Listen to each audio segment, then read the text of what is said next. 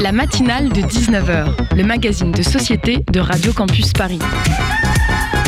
On y parle de sujets sérieux, de sujets moins sérieux, de ce qui se passe en Ile-de-France et de débats pas forcément consensuels. Tous les jours du lundi au jeudi sur le 93.9. Si je suis élu, je supprimerai 150 000 postes dans l'administration administrante. Si vous avez lu la presse ce matin, vous avez certainement aperçu cette déclaration de la candidate Valérie Pécresse. Inutile de vous dire que administrante apparaît soulignée en rouge dans Word. L'administration administrante, c'est donc l'administration qui administre. Mais une administration qui n'administre pas, qu'est-ce que c'est? Que fait l'administration pas administrante? Mystère. Il fallait s'y attendre, la campagne présidentielle est toujours la scène de cette symphonie des phrases qui ne veulent rien dire. Ces expressions vides de sens dont l'auteur compte sur l'intelligence du lecteur pour apporter une signification à une phrase exsangue. Ou peut-être s'agit-il d'une nouvelle figure de style qui consiste à répéter un mot avec un suffixe ante. Un peu comme si on disait je supprimerai des postes dans des hôpitaux hospitaliantes ou dans l'armée armante, les écoles écolantes, les pompiers pompantes, etc. Ou alors, si on part du postulat que l'administration est administrante, justement parce qu'elle administre nous nous trouvons dans le cadre d'une lapalissade, cette figure de style qui consiste à affirmer une évidence immédiatement perceptible. Ainsi, cela donnerait Je veux supprimer des postes dans les hôpitaux qui guérissent, dans les écoles qui enseignent, chez les pompiers qui éteignent les feux. Nous décrypterons les propos de Madame Pécresse plus tard, c'est l'heure de la matinale matinalante.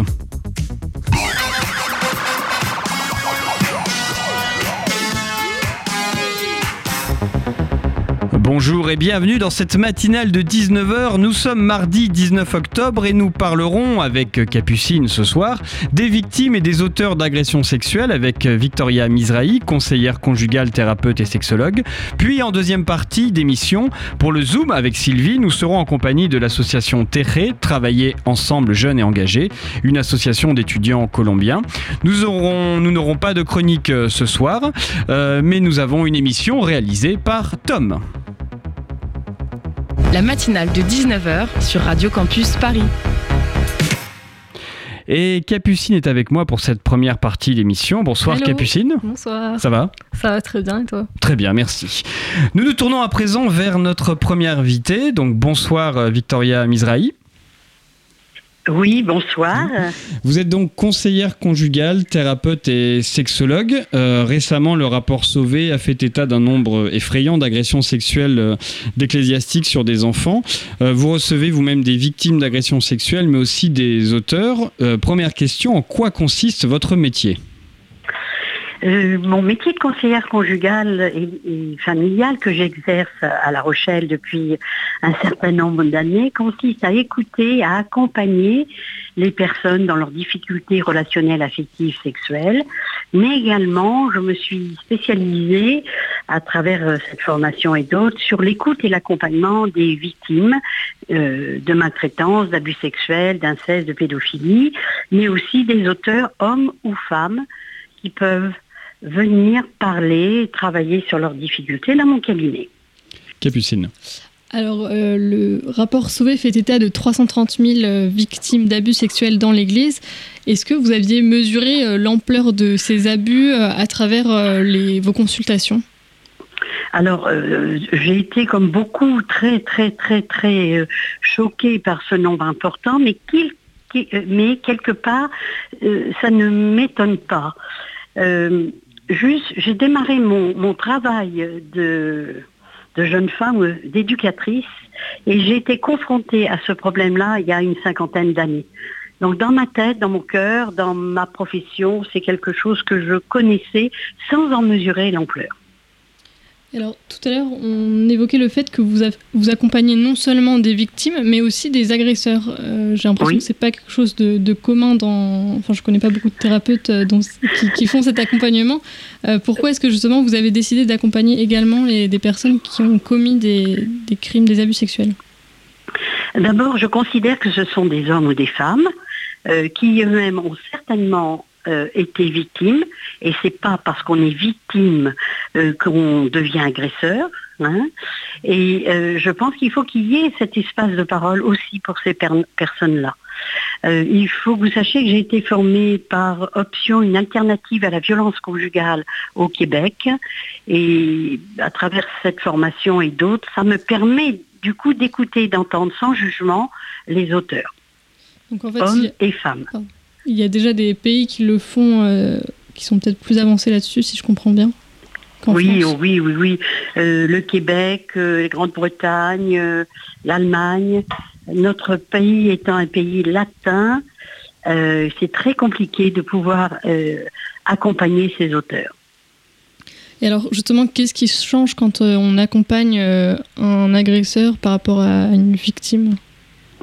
Alors, votre question, euh, oui, euh, je veux dire ça ne change rien. Je me positionne en tant que professionnel en écoutant la souffrance, les traumas que ces personnes ont pu vivre. Alors d'abord, les considérer comme hommes ou femmes, euh, êtres humains, et d'écouter leur, histoire compliquée.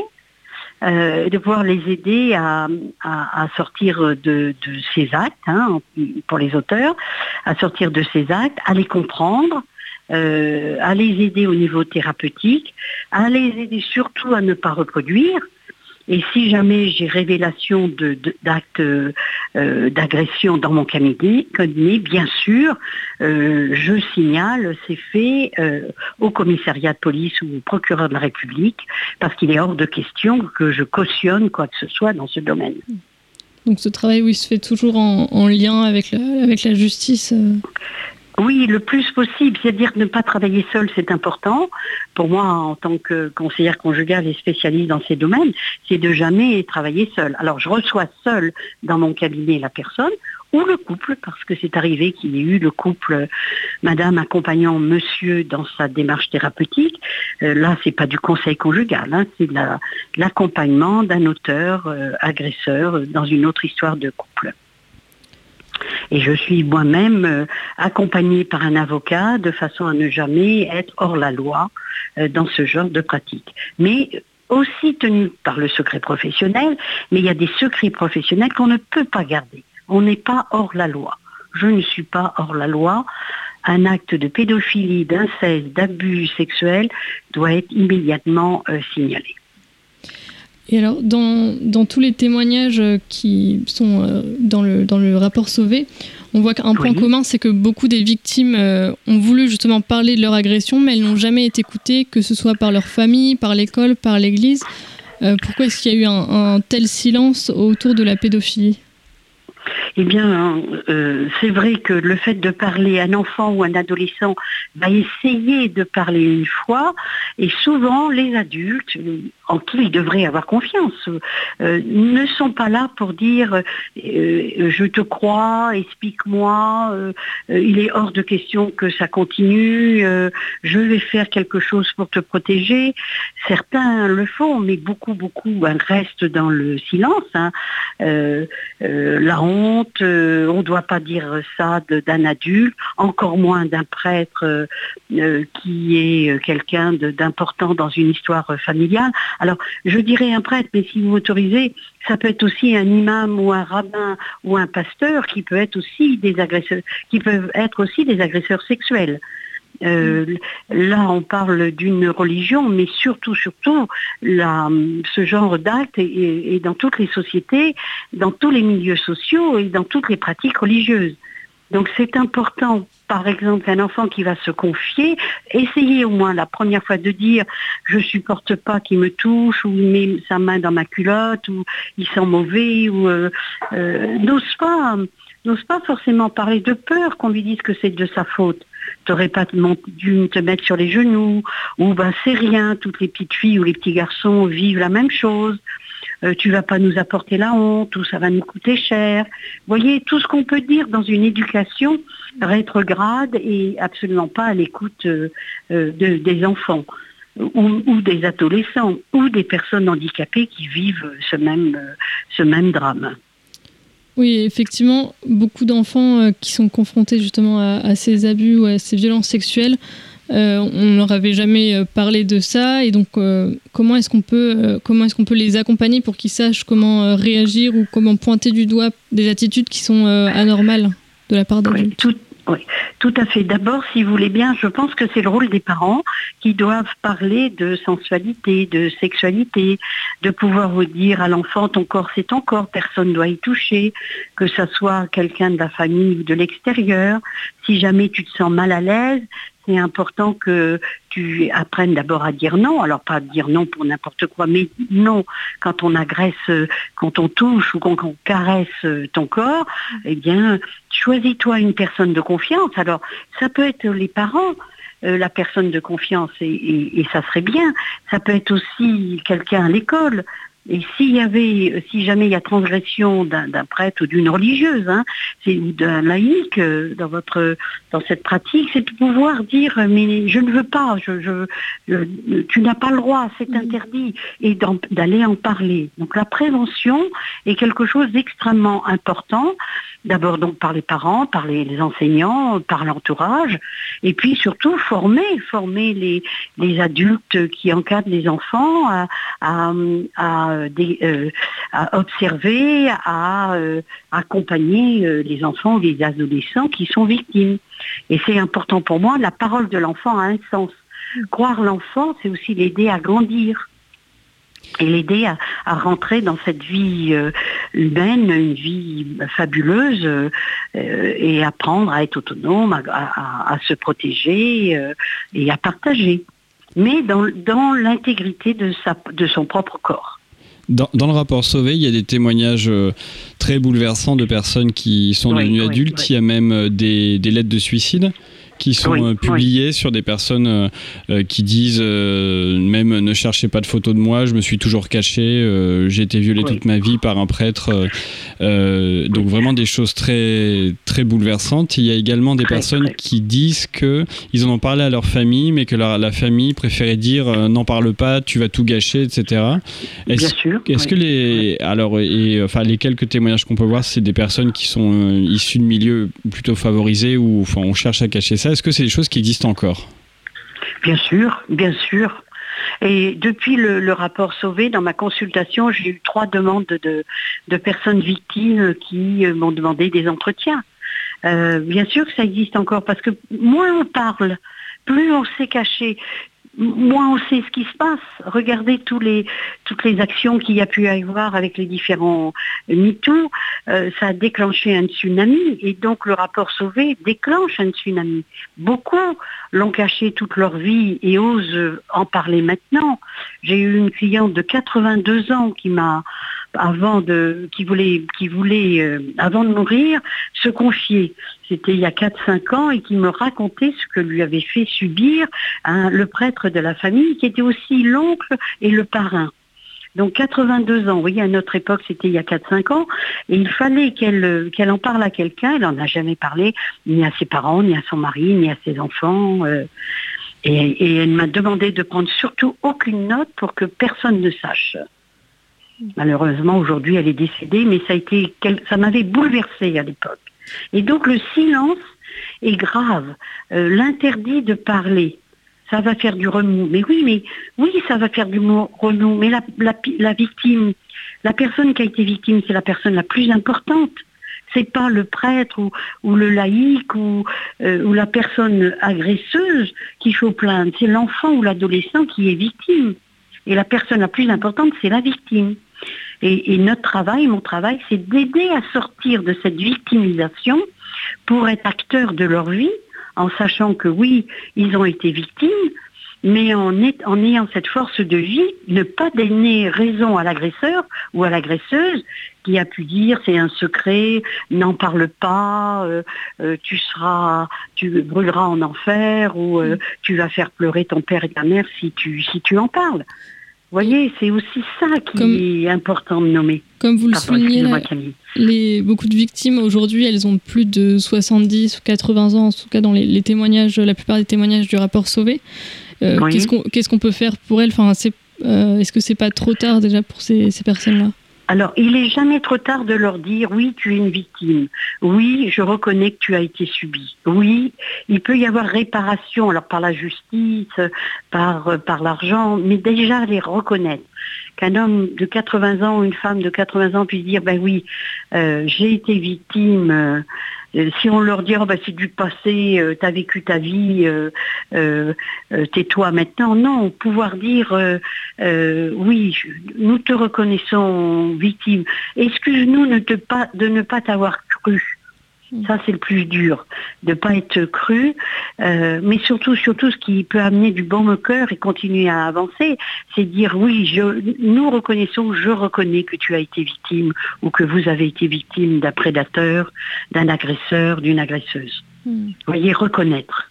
Et il n'est jamais trop tard pour aider une victime, euh, qu'importe son âge, qu'importe son âge. Alors, vous êtes thérapeute, mais aussi sexologue. Et justement, quelles sont les conséquences euh, pour la vie d'adulte d'un enfant qui a été abusé sexuellement, euh, notamment sur sa vie sexuelle? Ben, ça peut être un énorme traumatisme. D'abord, il peut y avoir le choc euh, post, le choc euh, amnésique qui va faire que la personne va complètement enfouir, complètement amnésier, complètement oublier. Et puis, dans les années qui vont suivre, et parce qu'il y a une grossesse et un accouchement, parce qu'il y a une rencontre à nouveau avec l'agresseur, parce que parce il va y avoir du refoulé qui va remonter et la personne va se souvenir. Souvent également, c'est quand il y a les premières relations sexuelles, qu'elles soient hétérosexuelles ou homosexuelles, peut, faire des blocages hyper importants, d'abord de refus de pénétration, de refus de jouissance, de refus d'éjaculation, de, rejet complète de, de, tout ce qui peut être sexualité, hein, au sens large du terme, mais tout ce qui peut être aussi caresse, embrassade, prise dans les bras tellement le corps a pris la mémoire de ce qui s'est passé et du coup ça, ça peut rejaillir, ressortir euh, dans l'histoire de l'homme ou de la femme qui va peut-être ne pas du tout avoir de sexualité parce qu'ils auront été traumatisés par ces actes. Euh, Victoria Misraï, vous restez avec nous. On se retrouve quelques minutes après une pause musicale. Très bien, avec plaisir.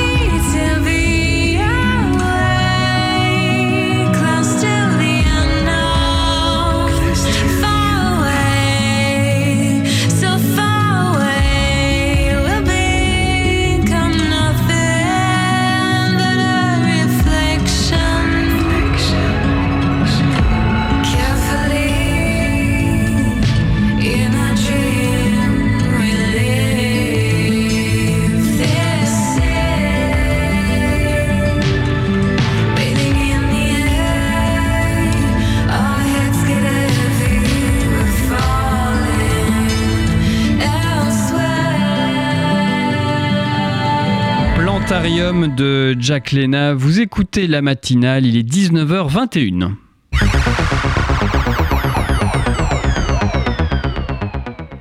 Je suis avec le Zoom dans la matinale de 19h. Le Zoom, ce sera pour plus tard, mais tout de suite, je suis avec Capucine où nous recevons euh, Victoria Mizrahi, conseillère conjugale, thérapeute et sexologue. Euh, Victoria Mizrahi, euh, j'avais une question puisque, donc, alors toujours dans le rapport Sauvé, puisque nous parlons agression sexuelle, il y a le témoignage d'une femme qui dit avoir été agressée sexuellement par une religieuse. Est-ce que vous, en, en tant que thérapeute, vous avez une idée des proportions de, entre les hommes agresseurs et les femmes agresseuses?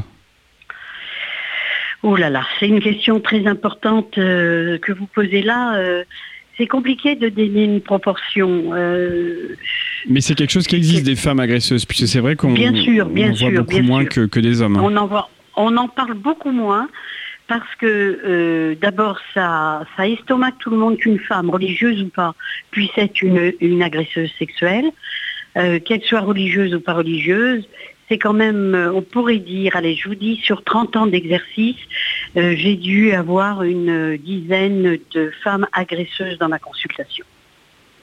Et, c'est pourquoi justement ça choque euh, l'opinion? Ben, Parce qu'une mère, c'est une personne aimante qui chérit ses enfants, qui est qui est la Madone, qui est la Sainte Vierge, qui est la mère qui a porté l'enfant. Alors c'est pas forcément son propre enfant qu'elle va agresser, mais ça peut être euh, euh, des relations sexuelles entre sœurs, euh, entre une nounou et, un bébé fille à qui il va y avoir des caresses sexuelles.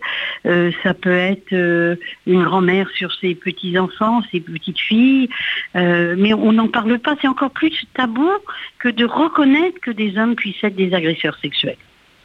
Et c'est, euh, est-ce que c'est les mêmes types d'agressions de, la part d'hommes et de la part de femmes? Ben, chacun ses attributs, on va dire, mais c'est souvent des caresses, c'est souvent des pénétrations avec euh, les doigts, c'est euh, c'est euh, euh, des léchouilles avec euh, la langue, c'est des petits gestes. Vous savez, ces petits gestes, enfin vous savez peut-être pas, mais des fois quand on change un bébé, on lui fait des poutou poutou, hmm. et puis le poutou, il va aussi sur le sexe, que ce soit un petit garçon ou une petite fille. Alors, on va pas dire que c'est de l'agression sexuelle, mais si c'est une maladresse une fois, ben voilà, mais si c'est quelque chose de régulier, on, va, on va vers de l'agression sexuelle. Capucine. Alors, à la fin du rapport, il y a quand même toute une, série de mesures qui sont proposées justement pour éviter que de tels euh, abus se reproduisent. Euh, qu'est-ce que vous en pensez? Est-ce que vous pensez qu'elles sont suffisantes, ces mesures euh? Alors, vous allez m'excuser, Capucine, mais j'ai pas lu le, rapport en entier. Ce que je peux dire euh, simplement, euh, dans une première euh, phase, ça serait de la prévention, parler de, sensualité, de sexualité avec les enfants, les adolescents. La deuxième chose, c'est croire les enfants. Alors, vous allez me dire, oui, mais des fois les enfants fabulent, mais derrière la fabulation, quelle est la vérité la vraie vérité? Et la troisième chose, eh bien, tout homme et toute femme humaine a des envies, des besoins sexuels. Et peut-être que si nos amis euh, prêtres avaient une vie religieuse, euh, une vie, dans leur vie religieuse, une vie sexuelle, euh, peut-être qu'on éviterait ce genre de drame. Depuis, vous allez me dire, depuis des, des millénaires, c'est comme ça, mais c'est pas une raison. Euh, combien, combien d'hommes euh, euh, n'ont pas su, parce qu'ils n'ont pas pu, parce que c'est impossible de, contrôler sa sexualité, du coup s'en prendre à des petits garçons et des petites filles. Alors bien sûr, il y a aussi des pervers. On pourrait parler de la perversité des hommes, qu'ils soient religieux ou non, j'ai entendu euh, dans, toutes les réflexions qui ont pu être dites euh, que les pervers se retrouvent prêtres pour pouvoir abuser euh, des, enfants. Il n'y a pas que des, les prêtres qui sont pervers ou les pervers qui sont prêtres. Hein, mmh. Attention. Ce que je veux dire par là, c'est que si les hommes et les femmes avaient une sexualité normale, épanouie, enrichissante, euh, ne croyez-vous pas qu'on aurait, on aurait plus, on aurait beaucoup moins de ce genre d'agression? Et alors, est-ce qu'il y a une question justement un peu générationnelle, enfin, parce que j'ai l'impression que justement, au moment où sont passées ces, agressions, on parlait beaucoup moins de sexualité qu'aujourd'hui. C'était quelque chose d'assez tabou. Est-ce que vous pensez que notre génération, elle va être plus préparée ou en tout cas, enfin, face à ces abus ou en tout cas je moins souhaite, Je le souhaite. Oui, excusez-moi Capucine. Oui, oui, je le souhaite très fort, ne serait-ce que les émissions que vous faites et d'autres, ne serait-ce que tout, ce qui est devenu visible euh, dans notre société. Et puis, euh, vous savez, moi je suis née en 1950, j'ai découvert la première fois dans mon métier d'éducatrice une religieuse agressée, euh, une religieuse qui prenait tous les soirs une gamine différente dans son lit. Et quand moi j'ai hurlé en disant c'est inacceptable, j'ai été virée de l'institution religieuse où j'étais éducatrice. C'était, c'était dans les années 70. Donc ça a toujours existé, simplement on n'en parlait pas. On ne disait rien. Donc oui, votre génération va être éclairée, votre génération va, va être différente, mais c'est surtout comment aider et accompagner les générations précédentes pour que ça s'arrête pour que ça s'arrête et qu'on puisse euh, euh, aider les personnes à franchir euh, le, post-trauma de leur choc, de, de, ces chocs, pour pouvoir vivre autrement et continuer à avoir une vie affective, relationnelle, sexuelle, épanouie. Et justement, est-ce je vous le souhaite, je vous, le souhaite, oui. On aussi. Est-ce que vous pensez que cette libération de la parole qu'il y a eu dans l'Église, elle va être bénéfique pour d'autres sphères de la société? Ah bien sûr, ah bien sûr, bien sûr. Dans toutes les religions, d'abord, ça va interpeller les gens. Et dans ma communauté juive, ça interpelle déjà. Euh, dans les athées, grâce à Dieu aussi. Euh, dans les universités, le fait que les jeunes puissent euh, parler de leur vie affective dans des forums, ça peut être aussi très intéressant, bien sûr. Et la société continue à avancer et évoluer évolue. Bien sûr, on peut parler de toxicomanie, d'alcoolisme, euh, d'intégrisme et autres, mais parler de sexualité, euh, c'est quelque chose d'important, avec des mots choisis, avec euh, sans, sans se cacher, sans dire chut chut, on n'en parle pas, ou mm. c'est pas le sujet de conversation. Enfin, oui, c'est important d'avancer. Notre société bouge beaucoup et la sexualité bouge beaucoup. Vous, en tant que thérapeute, est-ce que euh, vous avez, euh, vous voyez des agressions sexuelles qui se passent plus dans des milieux que d'autres? Non, non, dans tous les, dans tous les milieux, Maxime, dans tous les milieux, dans tous. Et, le, chiffre qui a été révélé par le rapport Sauvé, est-ce que ça vous a surpris? Euh, Ça m'a impressionné et je pense que c'est la phase visible de l'iceberg. C'est-à-dire, vous savez, un iceberg, on voit un tiers de son, de son, euh, sa façon, mais tout ce qui n'est pas dit, tout ce qui est caché, c'est, on n'en connaît qu'une partie. J'en suis persuadée. Euh, vous, vous, en tant que thérapeute qui, euh, alors, qui écoutez quasiment tous les jours des témoignages donc, qui doivent être, j'imagine, très durs à entendre, comment vous réussissez à vous blinder par rapport à ça? Écoutez, je suis supervisée, c'est-à-dire depuis toujours, depuis 30 ans que j'exerce, je suis supervisée par un psychothérapeute, un psychanalyste qui m'aide à aider à digérer certaines phases. Euh, le travail sur moi m'a beaucoup aidé à comprendre ces processus, hein. euh, aussi mon histoire de vie, j'allais dire. Et puis, euh, je sais que je suis à la bonne place pour écouter ces personnes et les aider, j'allais dire en toute humilité, mais aussi avec beaucoup de confiance et, en ayant les pieds sur terre et en ayant une vie équilibrée et normale pour pouvoir justement entendre. alors c'est pas tous les jours facile, hein. il y a des fois euh, ça m'est arrivé de courir après les entretiens, euh, vomir parce que ce que j'avais entendu était innommable. Et puis, il y a aussi des choses magnifiques, euh, comme la réparation pour une femme qui, après avoir été abusée sexuellement, a pu reconstruire sa vie et puis avoir dernièrement un bébé.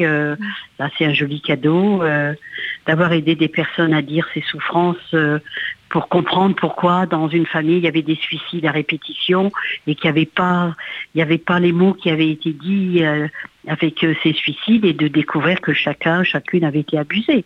Donc vous voyez, l'écoute et l'accompagnement des gens pour moi c'est quelque chose d'important euh, et c'est mon métier quoi. voilà. Quand il y a un enfant qui est, qui est victime d'agression sexuelle euh, et que donc les parents sont au courant, est-ce que, alors quand ces parents ne, le nient pas, euh, quelles sont les erreurs qu'ils peuvent faire? Eh bien, euh, alors déjà, prendre conscience et se féliciter d'abord d'avoir entendu l'enfant, de voir le courage surtout de dire on est là, on va te soutenir, qu'importe ce qui va se passer, mais on est là. Euh, c'est de pas surtout pas appeler l'agresseur en disant on le sait, euh, je vais te tuer, euh, as bousillé la, vie de mon, la vie de mon enfant, c'est immédiatement porter plainte. Il faut qu'il y ait une plainte euh, déposée très rapidement, qu'il y ait un médecin de confiance qui puisse accompagner aussi l'enfant, qu'il y ait un processus thérapeutique pour la victime, mais aussi pour la famille et pour l'entourage, les frères et sœurs et surtout, surtout, surtout ne pas cacher, ne pas mettre à l'index la victime et l'entourer de beaucoup de gentillesse, de tendresse et de, et de respect parce que euh, la victime, la, personne victime va être amenée à continuer avec, euh, avec euh, cette révélation comme elle a essayé de, de, vivre avec le secret, c'est aussi vivre avec la révélation. Et pour, pour les personnes, c'est de passer à, je suis victime, je suis reconnue victime à je suis actrice ou acteur de ma vie et je vais continuer à vivre, à grandir, à avancer, à me construire. Le plus difficile, c'est quand les gens s'écroulent et du coup, c'est comme si l'agresseur ou l'agresseuse avait le pouvoir encore sur la personne et lui donne raison. J'ai bien fait de t'agresser. Tu vaux rien, t'es qu'une merde. Euh, c'est normal, tous les garçons, toutes les petites filles vivent ça et toi, toi, tu, tu en parles, euh, tu devrais pas, euh, tu vas me, tuer ou tu vas aller en prison à cause de toi. Non, c'est vraiment, vraiment pour positiver, c'est écouter la parole de l'enfant, l'accompagner, le soutenir et euh, de faire bloc avec et pas contre. Est-ce que les parents justement sont préparés parce que j'imagine que beaucoup doivent être un peu démunis, ne pas savoir comment faire. Est-ce que il y a des, enfin, un accompagnement aussi pour eux pour savoir comment justement bien sûr, bien sûr, complètement, bien sûr, bien sûr. Alors vous avez des personnes, des thérapeutes qui sont formés à l'écoute et à l'accompagnement, euh, comme comme moi et comme d'autres. Euh, une thérapie familiale peut aussi aider euh, la famille, le couple, la famille à franchir cette épreuve.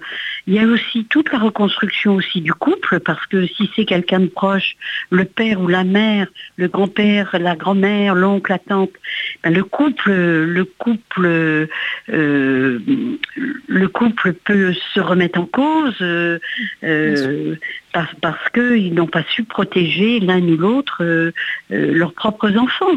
Donc là aussi, aider le couple à, avancer et voir plus clair, la thérapie familiale, la thérapie individuelle et surtout, surtout, la plainte, la justice doit être posée. Victoria Misraoui. Pardon. Pardon. Non, allez-y, je vous en prie. Oui, oui, c'est un long combat pour tous ces, tous ces couples, toutes ces personnes d'avancer dans ce domaine. Mais surtout, surtout, il faut en parler. Euh, merci, euh, merci beaucoup d'avoir euh, accepté de répondre à nos questions et merci beaucoup de, bah, de, nous avoir partagé votre expérience en tant que, que, sexologue. On, vous, on vous laisse revenir à La Rochelle où vous êtes déjà puisqu'on vous avait par téléphone. Donc, mais oui, oui, tout à fait. Mais merci beaucoup d'avoir répondu à nos questions. Merci à vous deux, merci Maxime et Capucine et n'hésitez pas à continuer à, travailler dans ce domaine pour euh, aider vos auditeurs. Hein. Bah, merci, merci beaucoup. Euh, euh, restez à l'écoute de la matinale puisqu'en deuxième partie nous aurons le zoom avec l'association Terré, mais tout de suite on va écouter une musique.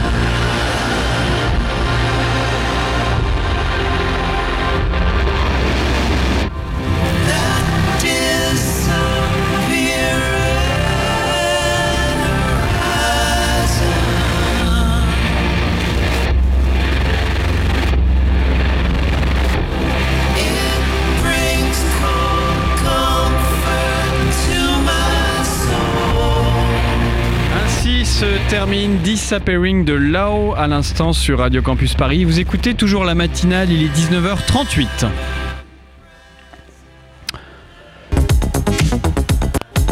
Le Zoom dans la matinale de 19h.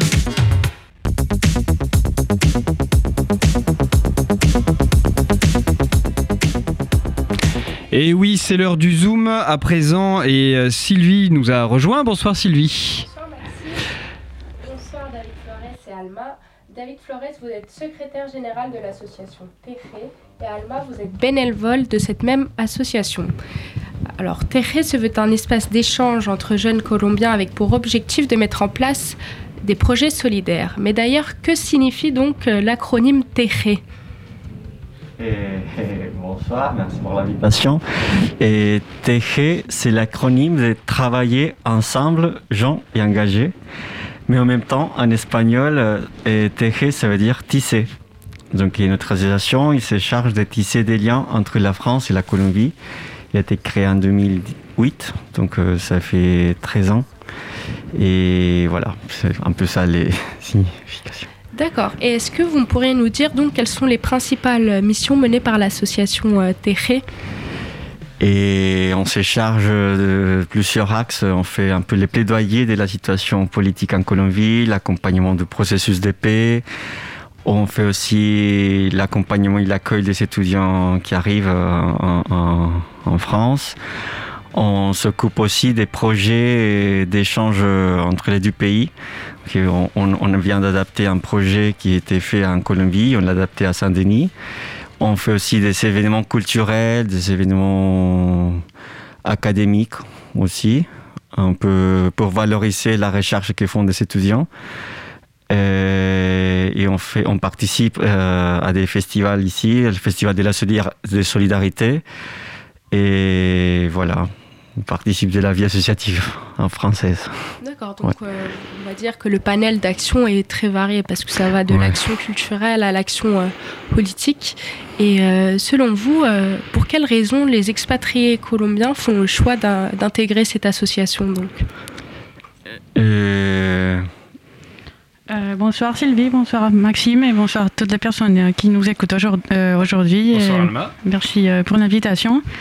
Euh, sur, sur ta question Sylvie, je pense que euh, pourquoi est-ce que les gens intègrent, pourquoi les expatriés ou les, les, les immigrants colombiens ou même latinos intègrent l'association, je pense que c'est justement pour, pour euh, continuer à contribuer, même si on est loin, euh, à notre pays, c'est-à-dire euh, notamment sur la question des droits humains, notamment sur la, question du plaidoyer international. L'idée, c'est aussi de contribuer à, dans, la mesure dans laquelle on peut, on peut le faire, à- le public francophone sur la situation des droits humains, par exemple, en, Colombie, mais aussi dans l'idée de se retrouver avec d'autres gens qui ont les mêmes, les mêmes, euh, oui, les mêmes, des, mêmes points, en commun, par exemple, euh, notamment le pays, mais aussi des, points communs pour, euh, pour, que notre pays soit un pays, meilleur. Donc, je pense qu'il y a la question aussi de la langue, le fait qu'on parle espagnol, mais aussi on, invite aussi des personnes francophones à, faire partie de l'association parce qu'on est en France et l'idée c'est aussi de partager notre culture mais aussi de, euh, cette partie de- des regards croisés entre la France et la Colombie. Donc euh, il y a un peu, euh, un peu oui, cet amour et cet, oui, cet amour pour la Colombie, mais aussi cette envie de, bah, de, contribuer, même si on est ici pour là-bas. D'accord, donc c'est quand même un lieu très axé sur la sociabilité et très important aussi pour, euh, pour les expatriés colombiens. Donc. Et est-ce que vous pourriez nous dire donc euh, quelles sont les raisons qui poussent euh, les jeunes colombiens et colombiennes à l'heure actuelle à, à quitter leur pays en fait? Ah, ça c'est une question bien difficile. Et, bah, il y a plusieurs causes, disons, notamment pour les étudiants. Euh, on, aime bien la, France, oui, mais, mais surtout étu- étudier en Colombie, c'est très cher. Et l'éducation, c'est pas du tout très accessible. Donc euh, la France reste comme parfois la seule possibilité. Aller aux États-Unis, c'est aussi très cher. Et donc les gens prennent les, les, Français à, la fac pour faire des échanges et après ils arrivent à venir ici ou sinon ils viennent prendre les Français ici. Et ça fait longtemps que la, migration d'étudiants est très très très grande. Et c'est un peu le principal sujet, oui. Mais en tout cas, il, il, y a aussi de fortes relations commerciales entre les deux pays. Donc, euh, D'accord. Et est-ce que, selon vous, vous euh, est-ce que vous faites face euh, ces dernières années à une recrudescence du nombre de jeunes Colombiens expatriés en France? Et bah, on aimerait avoir des chiffres, mais malheureusement, il n'y a pas un, vrai recensement par rapport aux gens qui, arrivent. Mais, mais on sait que, bah, on voit, disons, là par exemple, nous sommes en train de préparer un projet justement à Sorbonne Nouvelle. Et dans les chiffres que l'université a des, des, étudiants étrangers qui arrivent, c'est la Colombie, le premier pays de l'Amérique latine. Après, il y a le Brésil, que c'est énorme. Et après, il y a le Mexique. Donc, euh, la Colombie, c'est tout petite. Donc, si, si, on, fait la comparaison, oui, c'est énorme. D'accord. Qui arrivent. Et euh, j'imagine qu'il y en a aussi qui émigrent pour rechercher peut-être des meilleures conditions de vie et, et euh, en raison des opportunités d'emploi qui s'offrent à eux. Est-ce que, euh, une fois arrivés sur place, ces personnes-là, justement, euh, quelles sont ces opportunités d'emploi qui s'offrent à ces jeunes étudiants euh, qui arrivent en France? Cette question est, très, intéressante et très pertinente parce que ça nous permet de parler un peu de la situation sociale et économique des étudiants expatriés en France. justement, lorsque, lorsque, on est, lorsque on est étudiante, euh, en France, on a, on a cette opportunité. Je pense qu'après, ça dépend du type de visa et du type de nationalité. Malheureusement, même si, même si euh, euh, on a, on a certaines conventions des droits humains qui nous disent que tout le monde est, égal, mhm. malheureusement, il y a des, des conditions liées à la nationalité. À la nationalité. Donc, par exemple, en tant qu'étudiant, on a certaines heures et on peut utiliser certaines heures de travail euh, au-delà, euh, à côté, en, parallèle, en parallèle des études, on peut aussi travailler. Donc euh, il, y a, il y a beaucoup d'étudiants qui travaillent en tant que serveur, en tant que, en tant que, en tant que, oui, en tant que vacataire dans, des, dans, dans les universités ou bibliothèques. Donc d'une part c'est ça. Après après, il y a beaucoup des étudiants qui, euh, bah, qui, qui, qui, notamment à cause du Covid, ça a été très difficile, ça a été très dur, notamment parce que euh, par, leur situation économique, ils n'ont pas pu. Euh, c'était très difficile de continuer à étudier ou c'était même très difficile de de trouver un travail par le fait que par le fait qu'ils étaient elles ils s'étaient confinés. Donc euh, oui je pense que les opportunités économiques euh, euh, existent mais après il y a des conditions migratoires dans lesquelles on doit rentrer pour, pour pour accéder à, elles donc, donc mais, après je pense que il est important il est important de dire que par rapport à d'autres pays européens ou même par rapport à d'autres pays à l'échelle mondiale la France a des a des opportunités offres culturelles, comme le fait de, si on rentre dans les, dans les 18 et 26, ans, on peut rentrer dans des musées, on peut rentrer euh, dans pas mal euh, d'institutions. Donc ça, c'est important aussi de, de, reconnaître euh, cette politique culturelle existante. Alma et David, on se retrouve juste après, on écoute une musique et on revient dans la matinale.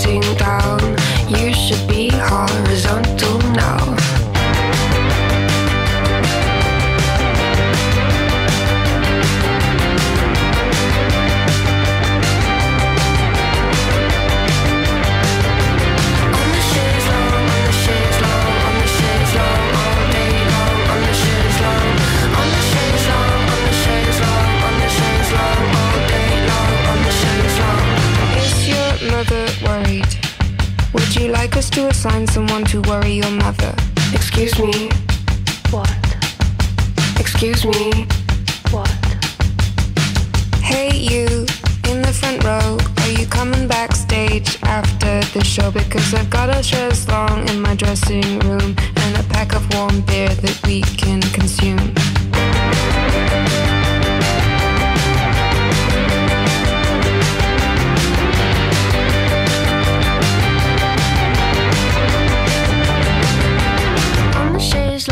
The chaise long, on the chaise long, all day long, on the chaise long, on the chaise long, on the chaise long, on the chaise long, all day long, on the chaise long, on the chaise long, on the chaise long, on the chaise long, all day long, on the chaise long, on the chaise long, on the chaise long, on the chaise long, all day long, on the chaise long.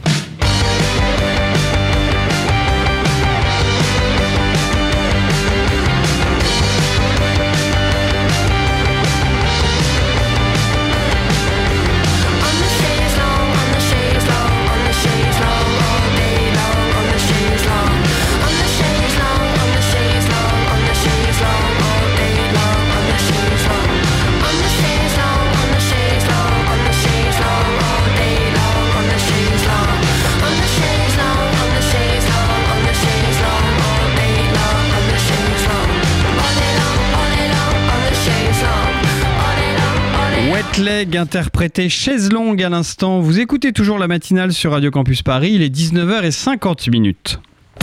Le Zoom dans la matinale de 19h.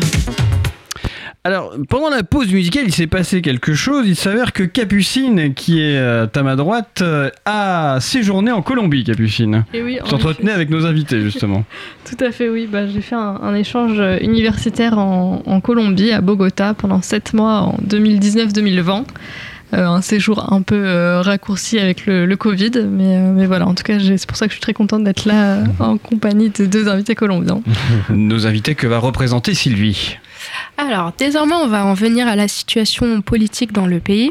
Alors, depuis le 28 euh, avril 2021, la Colombie est le théâtre de nombreuses manifestations.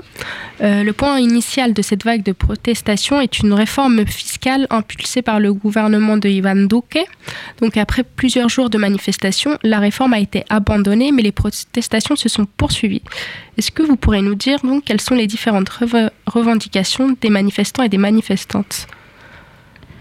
Euh, si tu veux, David, je peux faire une, petite introduction. Euh, justement, vas-y, vas-y, vas-y. L'une des revendications était euh, notamment il y a tout un, tout un aspect des, inégalités sociales et économiques dans le pays. Donc, il y avait une partie justement des, des, revendications qui étaient pour avoir un salaire minimum universel. C'est un peu, un peu, on appelle en espagnol renta básica pour, euh, pour toutes les personnes.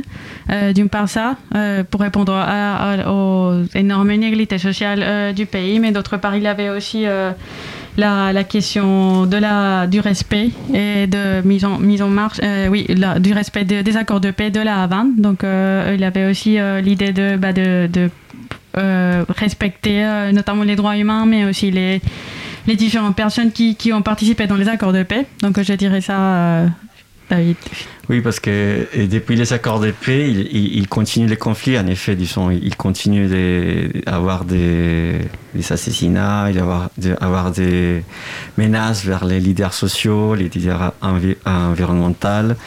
Même les, signataires de, l'accord, ils sont encore menacés. Donc il y a un, fort mouvement social qui, qui demande le respect de ces accords. Et tout ce qui s'est passé l'année dernière, ça venait d'avant la pandémie. C'est la pandémie qui a un peu affaibli tous les mouvements, mais là, pendant la, pandémie, c'était encore pire parce que les gouvernements, les, mesures qu'ils ont prises, c'était pas les bonnes. Au contraire, ils sont un c'était pire après. Donc, euh, même pendant la pandémie, les gens sont sortis de chez soi pour aller manifester. Et la réponse du gouvernement, c'était encore plus violente. Donc, ça a été augmenté, augmenté, augmenté, jusqu'à avoir, euh, oui, des, morts euh, dans la rue. Et, il a des images qui sont terribles. des, civils armés à côté de la police qui tirent sur la foule. C'est fou. Oui, la Colombie a été le théâtre donc de manifestations très violentes et fortement réprimées par les forces de l'ordre. Et est-ce que vous pourrez nous dire donc quel est le profil de ces personnes qui se rendent à ces manifestations? Est-ce que notamment, est-ce que les jeunes y participent? Oui, surtout les jeunes. Nous avons euh, fait euh, justement un événement euh, cette année, une transmission avec les gens en Cali. Donc c'était bien intéressant de voir ces, témoignages-là de, bah, tout près. Ils sont racontés comme tout s'était fait, comme tout c'était vraiment bah, très local. Donc c'était les gens qui, au lieu d'avoir un poste de police, ils demandaient d'avoir une bibliothèque. Donc ils ont pris les postes de police pour les transformer en bibliothèque. Ils, avaient, ils se réunissaient tous les jours pour faire des activités, pour lire, pour enseigner, faire un échange des, des, savoirs. Mais la réponse était toujours d'envoyer la police euh, pour euh, nettoyer un peu la, la ville. Oui. Et du coup, euh, oui, c'était surtout des jeunes et aussi il y avait des personnes âgées. C'était très intéressant de voir euh, cette euh, espèce de convivialité entre plusieurs générations, une espèce de convivialité intergénérationnelle entre des, personnes âgées qui avaient déjà qui avaient lutté dans leur passé. Ils, étaient déjà habitués à des manifestations et des jeunes que, que pour la première fois, par exemple, sortaient à manifester. Et du coup, il y a une phrase très intéressante euh, qui est en espagnol. C'est euh, salimos porque no tenemos nada que perder. On, on, on, va manifester parce qu'on n'a plus, plus rien à perdre. C'est-à-dire que euh, la Colombie est soumise à, de nombreuses inégalités sociales, à la répression. Donc même, même si on ne sort pas, on va être soumis à ça. Donc il faut sortir pour justement pour vaincre cette répression et pour croire dans un meilleur pays. Donc c'est super intéressant. C'est aussi cette question de la convivialité entre générations et comment les, personnes âgées étaient vraiment euh, euh, impressionné de voir autant de jeunes de, de tous les horizons euh, sortir à, la rue. Une autre chose aussi, aussi c'était les, bah, qu'il y a eu plein de manifestations artistiques, donc des musiques, des danses qui en sont sorties, qui continuent encore, des festivals, des choses qui se sont passées, surtout l'art urbain aussi, ça, ça, ça a beaucoup ça a servi beaucoup pour euh, justement dénoncer toutes les choses qui s'est passées et ça continue encore. Oui, j'ai l'impression aussi qu'on en arrive à un point que ces jeunes n'ont pas peur de sortir et de mettre en péril euh, leur vie, quoi. Que toute action est bonne pour euh, essayer de contrer l'action gouvernementale. Et du coup, est-ce que selon vous, il existe une vraie force d'opposition dans le pays au gouvernement de Ivan Duque euh, bon, bah justement, l'année prochaine, ce serait une année d'élection. Et on rentre un peu dans cette questionnement de qu'est-ce que ça va donner finalement face à tous les pouvoirs politiques. Donc euh, oui, c'est compliqué de, savoir qu'est-ce qui va se passer, mais en tout cas, oui, il y a une très très très grande force qui est en train, en train de se rassembler pour euh, vraiment faire un changement que, les, les pays les demandent, ça fait longtemps. Ouais. David et Alma, merci beaucoup. Merci beaucoup d'être euh, d'être venus. Donc, euh, vous représentiez l'association Terré. Est-ce que vous pouvez nous rappeler ce que veut dire déjà Terré? Terré, travailler ensemble, gens et engagés. Et notre AG, ce serait dimanche prochain, ici, à la Millet. Donc, euh, pour nos écouteurs. 50 rue des Tournelles. Donc, elle a mis c'est ça. donc, dimanche à quelle heure? Entre 15h et 17h. 15h et 17h, donc 50 rue des Tournelles, le métro Bastille ou Chemin Vert ou Breguet-Sabin. Bah, merci d'être euh, d'être venu.